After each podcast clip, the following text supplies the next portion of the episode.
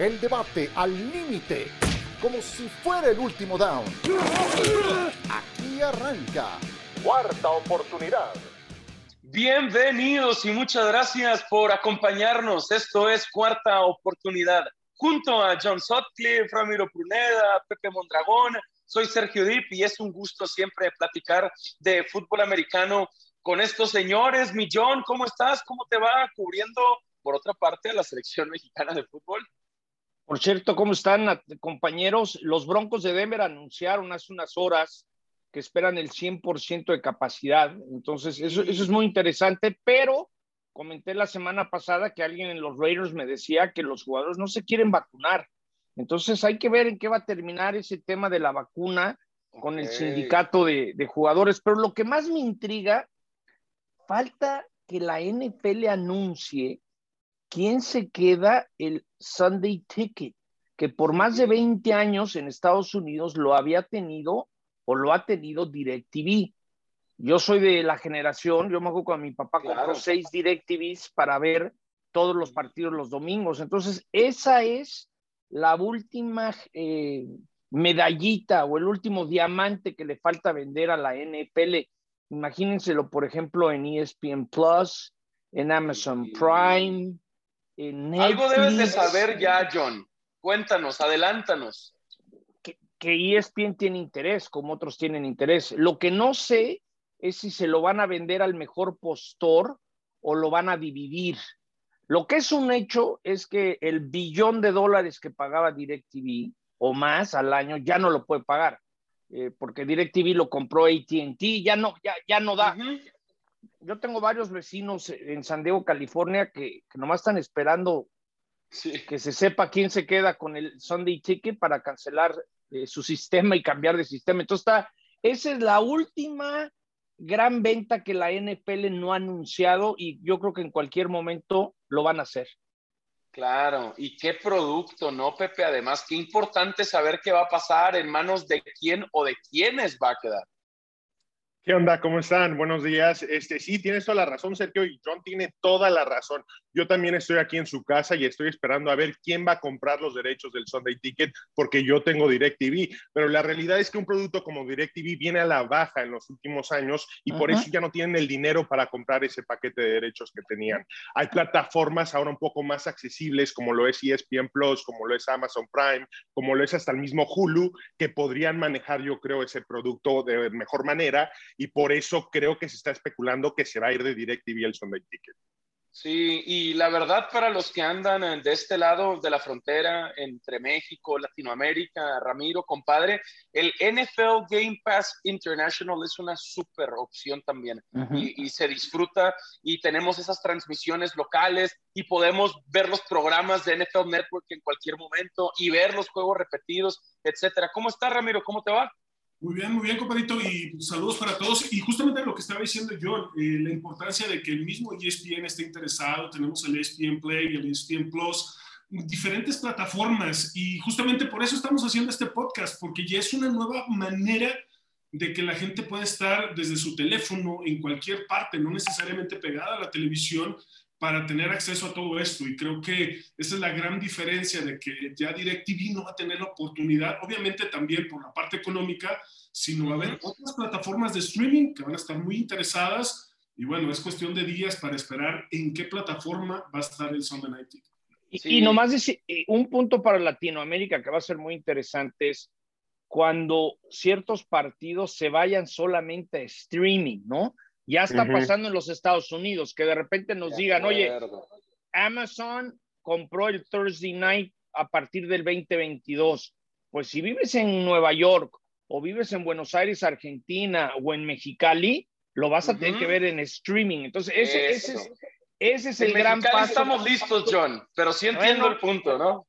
no, no, totalmente. Con un buen pato Pekín. Sí, eso, comidita china y Thursday night, por poner este ejemplo. No, claro, va a adelantar los tiempos de todos y tendremos que evolucionar más rápido en esta era digital en la que ya estamos viviendo. Ya veremos qué pasa mientras tanto, qué buena declaración de Patrick Mahomes de que sueña esta semana. Ahí dio a entender que ha pensado, que se ha imaginado una temporada perfecta con Kansas City de 20 ganados y 0 perdidos. Recordemos, habrá un juego más de temporada regular este año, así que tendría que irse 17-0 en temporada regular y después ganar ronda divisional, final de americana y Super Bowl. John, para mí se emocionó demasiado Patrick Mahomes y le acaba de poner toda la presión a Kansas City. Pero bueno, es parte del show. Si te vas a los números, entre la temporada 2003 y 2004, los Patriotas ganaron 21 juegos consecutivos. Va a ser una temporada típica donde, por ejemplo, por primera vez va a haber un Monday Night el 3 de enero y, muchos récords se van a batir y le van a poner el asterisco. Ah, se juegan 17 semanas. Está padre. Yo lo veo muy difícil, pero pues está bien que piense así. A ver, hay algo imposible. Pero te voy a decir algo bien importante. Él ya ganó un Super Bowl. Entonces ya tiene el derecho a aspirar eso, ¿no? Porque no puedes decir, me voy invicto si nunca lo has ganado. Está bien, a ver. No, se fue aparte, se fue a, ver, es una superestrella. No hay duda que tiene talento, Pepe, de Salón de la Fama. De eso no hay duda. pero para mí el punto principal, por lo que me parece imposible, es si en toda la historia de la liga solo Miami en el 72 lo ha podido lograr y eran 14 juegos de temporada regular, ellos terminaron 17-0 ganándole el Super Bowl 7 a Washington. Pepe, para mí es 0% probable que se vaya 20-0 Kansas City. Y Tom Brady. No voy a decir cero, pero sí creo que es muy difícil que lo hagan por el calendario que tienen y por lo cómo se vieron en los juegos divisionales la temporada pasada. Tienen que ir el 16 de diciembre a Los Ángeles a jugar contra los cargadores. La última semana de la temporada es en Denver, contra un equipo que puede jugar defensiva, que puede correr el balón. Cuando quieres tener un récord de 20-0, tienes que ser un equipo muy completo. Reforzó muy bien la línea ofensiva Kansas City. Por eso entiendo a Patrick Mahomes. Dice, yo nunca he jugado con una línea de este nivel, creo que voy a tener mi mejor temporada por mucho. Pero la realidad es que el corredor sigue siendo una duda. No sabemos si Mike Edwards Heller es el corredor de este equipo. Y los receptores sí tienen a Tyreek Hill, a Michael Hartman, pero es una posición que no tienen mucha profundidad. Y después, si ves la defensiva, no tienen una defensiva dominante. Vimos lo que les hizo Tampa Bay en el Super Bowl, que les pudo correr el balón, que pudo controlar el reloj. Entonces, sí creo que es un poco prematuro y aparte. Se emocionó. Sí, exacto. Es un comentario de la. Me encantó, me encantó la declaración porque le pone todas las expectativas a su temporada, no le dio frío, no le dio miedo declararlo, porque una cosa es pensarlo y la otra es ya ponerlo ahí en la opinión pública. Sí, pero una vez que lo dices, hay algo bien importante. Una vez que lo comentas, semana número 15 de la temporada, ve el inicio de las primeras cinco semanas que va a tener. Cleveland como sola defensiva desde ahí, y, deja tú lo que pueda pasar dentro de las primeras cinco semanas, porque tiene a Cleveland, tiene a Baltimore, en la semana número cinco tiene a Buffalo. ¿Cuál es el efecto de muchos de los equipos después de haber perdido un Super Bowl en contra de Tom Brady? No les ha ido nada bien a ninguno de los equipos, les ha costado mucho trabajo y sobre todo la manera en que perdió. Todas las yardas que perdió, que tuvo que correr con la línea ofensiva, sí pero, costado. Pero ojo, pero ahí, esta saca va a estar muy complicada. Sí, pero ahí le tienes que poner un asterisco que dice, nunca había jugado con otro tackle izquierdo y creo que hubo una gran diferencia en su línea ofensiva. Yo creo que... No, y el interior también, John. sí, pero aquí es diferente. Aquí creo que todavía yo le aviento al Kansas City a Tampa. O sea, si se enfrentaran 10 veces, claro. Kansas City ganaría más. Yo siempre me fijo, ya saben, en el mundo de las apuestas. Estaba mm. viendo que está 40, en el Caesars Palace está 40 a 1 que, que Kansas City se fuera 17-0. Entonces, súmenle que debe de ser como 80 a 1, 90 o 100 a 1 que tengan una temporada invicta. Seguramente van a sacar los momios. Está bien, a ver, Patrick se lo llevó una compañía de cerveza a Hawái, organizar un torneito, estaba relax, dio una entrevista en la alberca y lo dijo. tampoco. está bien. Te digo algo, yo le doy gracias que por lo menos ya nos, sé que vamos a hablar de Aaron Rodgers. nos dio tema para no hablar de Aaron Rodgers al principio. Obviamente.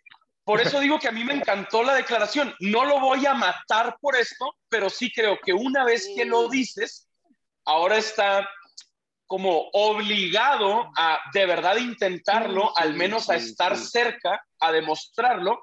Y no sé si coincidan, pero para mí por la experiencia, Brady no lo va a decir, pero hoy si hay un equipo en la liga... Exacto, Sergio. Y eso es a lo que quiero ir. De irse 20-0. Es hoy es Tampa más que Kansas City.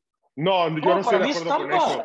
No, no, no, no, no, Creo que tiene un camino más fácil al Super Bowl. Con Brady su en la rodilla. Está muy limitado. Ha habido muchas declaraciones de que va a ser muy ah. el plan de juego.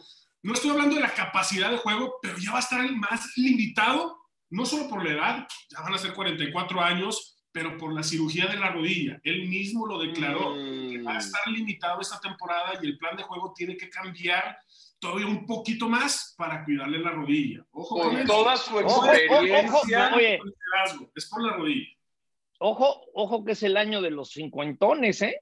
Ya vieron a Brady, bueno, ya, ya, le, ya le pegué a Brady, pero Brady, Mickelson y ahora van a jugar golf contra Aaron Rodgers y Bryson de Chambó. También está de moda sí creo que Kansas City sigue siendo el mejor equipo en la National Football League. Mucho. Y, y, si se mm, enfrentan 10 veces, ganan 7 pero, por, también... pero este, por eso acabo de decir, asterisco, tackle izquierdo, se dieron ciertas cosas que, que no favorecieron a, a, Kansas City. Yo creo que yo si sí se enfrentaran 10 veces, ganaría 7 de los 10. Estoy de acuerdo, John.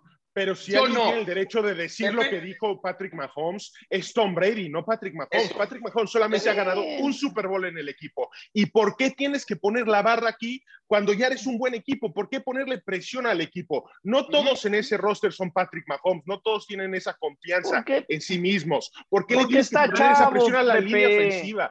Lo sé, pero hay que aprender también del ejemplo. Tienes a Andy ahí que te sabe guiar. Creo que se emocionó, como dijo y Sergio, después, y se salió. Y, después de la primera victoria le van a sacar ese sonido, ese byte y le van a decir, ahora que perdieron, a qué está bien. Claro, es, claro. es parte de, de, de, de, lo mediático, ¿no? No lo dudes que hasta esa entrevista estaba patrocinada por alguien que patrocina ah, a Mahomes y todo esto lo lograron. Aquí estamos los cuatro mosqueteros hablando de algo que, sí, sí. que, damos gracias que lo dijo. Totalmente. No sabes tú, hueso, no lo mates, Pepe. No, no, no, no. No, es por matarlo, pero es para ver todos los ángulos, ¿no? Creo que eso es lo importante. Pero no, a mí también me agrada que diga algo así. A mí, y para mí el punto es ese. Si solo un equipo en la historia, Miami en el 72, ha podido hacerlo y era una temporada regular de 14 juegos, Ahora irse 17 partidos de temporada regular con lo exigente, con lo demandante que eso va a ser, John. Se habla en la NFL de que van a tener que encontrar nuevas maneras de descansar a sus jugadores y hasta de cuidarlos, porque la temporada va a ser larguísima. Sí, sí, me queda claro. y van a tener que, bueno, es parte del business, los jugadores quieren ganar más. Hay que recordar que el tope salarial bajó mucho por la pandemia, el año que entra va a haber una recuperación. Los grandes contratos se van a empezar a dar a partir de la próxima 2022, entre el nuevo contrato de televisión, pero es lo que es. Es decir, yo cuando veo esto de, la temporada invicta, me imagino a, Terry Bruschi dándose de golpes en la cabeza, porque cuando sale este tema, a los que más les duele es a, los, Pats, porque los Pats sí saben que tuvieron todo. Yo cubrí ese juego y siempre me dio la impresión que se confiaron. Que, que, pensaron que, iban a ganar. Subestimaron a Nueva York. bajaron la guardia y pácatelas. Ya no ganaste el Super Bowl y menos ser invicto. Entonces, siempre que hablan de eso, creo que es recordar a Randy Moss, a Brady, a Bruschi, a todo ese equipo que sabe, sabe que lo tenían y se confiaron. Sí, imagínate Brady leyendo esta declaración, escuchándola, pensando así, seguro, 20-0. Claro, si Brady y Belichick nunca pudieron y estuvieron así de cerca y perdieron el Super Bowl, las posibilidades son que no va a poder, pero qué gran y, aparte, y luego vuelve el mismo tema que imagínense que van invictos y la última semana descansas titulares para em, empiezas con todo ese tema que en los Patriotas Bruschi ya salió a decir que hablaron con Belichick y dijeron usted le gusta la historia verdad nosotros también entonces bueno ojalá ojalá se diera. Yo creo que la NPL ha cambiado mucho en el sentido que entre el más malo y el más bueno ya no hay tanta diferencia. Vieron lo que Raiders le pegó a Kansas en Kansas entonces ya hoy en día no es tan fácil aunque recibas 10 puntos de línea en las apuestas, eso no quiere decir que no puedes ganar ese domingo. Eso es lo que ha cambiado. Creo que en la época de Miami era mucho más contundente los buenos, ¿no? Correcto. Sí, qué gran conversación. Vamos a una muy pequeña pausa y regresamos para platicar de lo que significa que ya sea junio en el mundo de la NFL.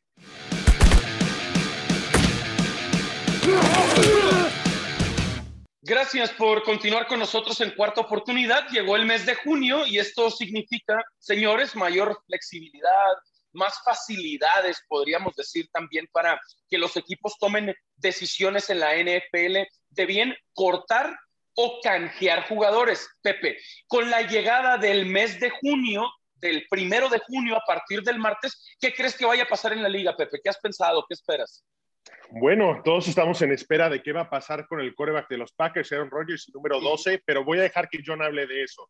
Yo voy a hablar de Julio Jones. Creo que ya no hay espacio para él en el equipo. No le pueden pagar a sus elecciones de draft porque no tienen dinero en el tope salarial en ese momento. Entonces, deshacerte de Julio Jones no es un tema de talento, de baja de rendimiento, es un tema de dinero. Se tiene que ir. Por eso draftearon a Kyle Pitts, que es una ala cerrada que puede jugar como receptor, que va a ser el, el objetivo número uno de esa ofensiva, sea quien sea el coreback. Julio Jones es el fin de una era y creo que eh, siguiéndolo va a ser también Matt Ryan su salida. Los halcones primero que querían una, una, selección de primera ronda en cambio de Julio Jones. Ahora ya dijeron que no necesitan una selección de primera ronda porque comprenden que el equipo que trate de canjear por Julio Jones va a tener que ser un equipo que le va a tener que pagar aparte a Julio Jones porque quiere más dinero garantizado. Entonces, la verdad, tenemos que ponernos este, en eh, la Es una decisión de negocios, digámoslo así. Exacto, pero a lo que voy es, los equipos que pueden contar con los servicios de Julio Jones son pocos, porque él no se quiere ir a cualquier equipo, él quiere ganar. Quiere ganar. Entonces, exactamente, vamos a ver un equipo quizás como Nueva Inglaterra, como este, no puede ser Tampa Bay. Tampa Bay podría hacer movimientos para poder que funcione eso, porque querían a Odell Beckham. Digo, Julio Jones es un receptor de ese calibre, pero tiene que ser un contendiente que le pueda pagar y no hay muchos. Entonces va a ser muy interesante, pero yo espero que en el próximo mes Julio Jones ya no sea parte del equipo de, de los Falcones. yéndose, yéndose de Atlanta, Julio Jones, los Falcons se ahorrarían 15 millones de dólares en el tope salarial de este 2021. Millón, ¿qué sabes? ¿Qué escuchas de Aaron Rodgers que lo último que vi es que estaba en Hawái, ahora sí que de vacaciones, dijera Maluma, con su prometida y con una pareja de amigos pasándola bien, independiente. Con Miles Teller. Ya estaba entrenando en Green Bay. Lo único que sé es que el 6 de mayo va a estar en Montana con Bryson DeChambeau, Phil Mickelson y Tom Brady echando un match de golf. A ver, ¿qué, qué, me, qué me, interesa esta semana? Alguien muy cercano a, a Aaron Rodgers, que los Packers le han mandado a decir que no lo piensan cambiar. Entonces, bien hecho. ¿Estamos de acuerdo? Primero, bien hecho, Green Bay. Tienes contrato, eres uno de los mejores de la historia. Te quedas, papá. Tú firmaste esto. Entonces, viene, viene, viene el paso que no se presente el martes, empiecen las multas y se la canten derecho. Y Aaron, que es muy directo, va a decir: Perfecto, no juego este año. Entonces empieza a ser quién gana ese jaloneo. Porque también vean este punto de vista si vas a, cambiar a Aaron Rodgers, es el mejor momento porque fue el MVP. Si realmente no quiere estar ahí, sigue latente lo de los Broncos, sigue latente lo de los Raiders. De lo que a mí me habían dicho desde abril, es que Aaron estaba dispuesto a no jugar. Entonces, creo que ese es, el, ese es el siguiente gran paso. Ok, no me cambies. Perfecto, no juego. Y a ver quién gana esa. Y esa a la larga la gana Aaron, no la ganan los Packers, porque no es un tema de dinero. Luego hay otro punto bien muy importante. Aaron trae problemas con el gerente general, que en su momento le dijo, no, con lo que tienes de contrato ya no te vamos a dar nada. Ah, ok. Y luego le vino a decir, bueno, sí, vamos a negociar. A ver, yo, hablo de frente. Primero me dijiste que no y ahora que no, bye bye. Pero como son como tres mil dueños, eh, no, no hay un jefe. Si no hay un Arthur Blank, no hay un Jerry Jones. Entonces no es como si el dueño dice, ¿sabes qué, brother? Tú como gerente te me vas porque es más importante el coreback franquicia. Entonces, son ciertas cosas que yo, yo, yo pienso que Aaron no va a volver a jugar en Green Bay. La pregunta es si va a ser a la mala o, o, la, o no tan mal. Eso creo. A mí, ojo, A mí me encantaría que se quede en Green Bay. Creo que es un Packer for life y le haría bien a la liga. Pero hay muchas cosas que él no está de acuerdo que en su momento tronaron. ¿Qué hizo? Ahora soy el MVP, pero no me gustan tus decisiones. La clave de todo esto es que perdió la confianza. Algo le dijeron a Aaron que luego se la cambiaron. Eso fue lo que cambió que ya lo perdieron por completo, ¿no? Y, y sí tiene la fuerza para poder. ¿No será lo de Jordan Love? Yo lo digo en serio, porque para mí los Packers tomaron la decisión hace un año con Jordan Love. Yo de verdad pienso que si Rodgers no gana el MVP, uno de ellos. ya no está en Green Bay. Por eso dice Pepe de filosofía. Es decir, si la filosofía es ganar y vas por, un coreback, y luego lo, que sí sé, le molestó, y no el chavo. Jordan Love desde la óptica de Aaron Rodgers es muy malo.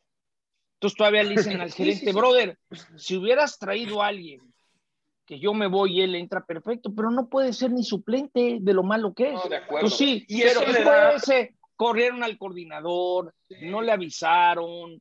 Y, y, lo que sí sé que derramó el vaso fue el hecho de que en su momento le dije, no, como está ese contrato, está bien, ya no te vamos a dar nada. Y cuando se armó el desmadre, de repente dijo, no, no, espérate, vamos a espérame tantito, yo no me manejo así. Me mandaste por un tubo y ahora que ya me quiero ir, si me quieres pagar, no, yo así no me manejo. Eso es John, yo, yo, otra parte de la filosofía, y Rogers lo ha dicho, es esa jugada en cuarta oportunidad cuando patean y no se la juegan para tratar de conseguir el touchdown y ganar el partido contra Tampa Bay. Eso para él es la misma cultura, la misma filosofía que mostraron cuando seleccionaron Coreba con como de fríos, como de tibios, como tibios. Es eso, Sergio, tibios. fíjate, todo lo que pasó durante la temporada, juega una excelente temporada, pero justamente cuando llega a los playoffs, Vimos otro Aaron Rodgers que no exigía hacia la banca, sobre todo la jugada que estás mencionando, Pepe. Y eso es lo que me queda muy grabado de que vimos un Tom Brady donde pide jugársela, pide tranquilidad a la banca, tenían el control de lo que estaba sucediendo en el juego.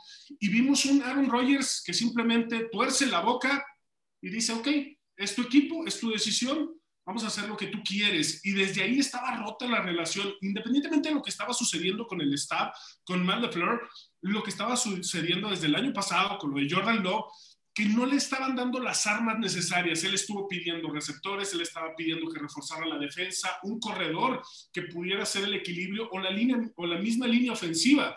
Pero esa relación ya llevaba dos años rota y este fue el acabose. Como estaba diciendo John, te pido arreglar el contrato, me mandas por un tubo. Eso fue. Todo el desmadrito. y se perdió la... ya no, a ver cómo le haces. Y, vale la pena volver a recalcar cómo ni la NFL se está preocupando de todas las opciones, que si te vas a la semana 1, Green Bay juega en la tarde de domingo en Nueva Orleans, al mismo tiempo le dieron a Fox Denver en Gigantes, por si el partido es otro, y tú crees que ESPN no saben todo poner el Monday Night de Raiders en la semana 1 contra Lamar, porque cabe la, cabe la, pues pase lo que pase, todo el mundo se está preocupando y esas cosas dicen mucho. Esas cosas, nadie, eh, hay, hay información inside para programar. líneas también. Exacto. Te habla de, que la posibilidad que se vaya es muy viable. La NFL decidió programar así, pensando en que eso se puede dar. Como yo lo veo para, para los fans de los Packers, que hay muchos en Latinoamérica, y también para pues lo histórica que es esta organización, lo ganadora que ha sido qué lástima que esta sea la conversación alrededor de Green Bay cuando han llegado a los últimos dos juegos de campeonato de la conferencia nacional. Y hace un rato estábamos hablando que Tom Brady le están regresando sus mejores jugadores, lo tienen muy contento, sigue trabajando para volver a ser campeón con Tampa, que Patrick Mahomes dice, vamos por el 20 y 0 en Kansas City, se atreve porque sabe, confía en su talento, confía en su staff de cocheo y en el talento que tiene también alrededor. ¿Y qué está haciendo la plática en Green Bay? Hawái, vacaciones, no quiero jugar, me quiero ir, no estoy contento, Denver, Los Ángeles. Es lástima de verdad para los Packers. Y, acuérdense algo que, en su momento se va a saber. Esto viene ya de hace rato, ¿no? Porque acuérdense, que les he platicado. Con Mike McCarthy también estaba incómodo. Y McCarthy, no, McCarthy no iba a las juntas. Entonces Aaron hablaba con los jefes y decía, brother, me pone jugadas que quitamos el miércoles, que no fue ni a la junta. Por eso cuando él dice, tiene que ver con filosofía, no con la gente ni la institución, el que entiende, entiende. Yo creo que este es un proceso... Porque... Y si alguien entiende, creo que es Brett Favre, porque tenemos un antecedente enorme del mismo equipo. Exactamente. Se va a ir, exacto. Pero yo creo que se siente que puede apreciar lo que siente Rogers desde sus zapatos porque vivió algo muy similar en el mismo equipo. Ahora, yo no descarto a Jordan Love. Dijo Matt LaFleur que mejoró mucho. Yo sí le diría algo a los aficionados de Green Bay, es paciencia. Si alguien se ha ganado el beneficio de la duda para hacer un movimiento así, es Green Bay, porque les funcionó con Aaron Rodgers. Sacaron a, un histórico, pero se encontraron con un salón de la fama. Entonces vamos a darles el beneficio de la duda que tienen un poco de criterio de saber lo que están haciendo, pero hasta ahí hay que ver lo que hacen. Yo, yo, creo que el mejor escenario si se va Aaron Rodgers es que les manden a Derek Carr, porque si no la otra es Terry Bridgewater. Yo sí creo, vamos a pensar que ya se fue y se tiene que ir si Derek Carr llega a los Packers, yo creo que los Packers tienen todo para seguir peleando y ganar la división. No sé si llegar tan lejos, pero por lo menos serían igual de competitivos en su división.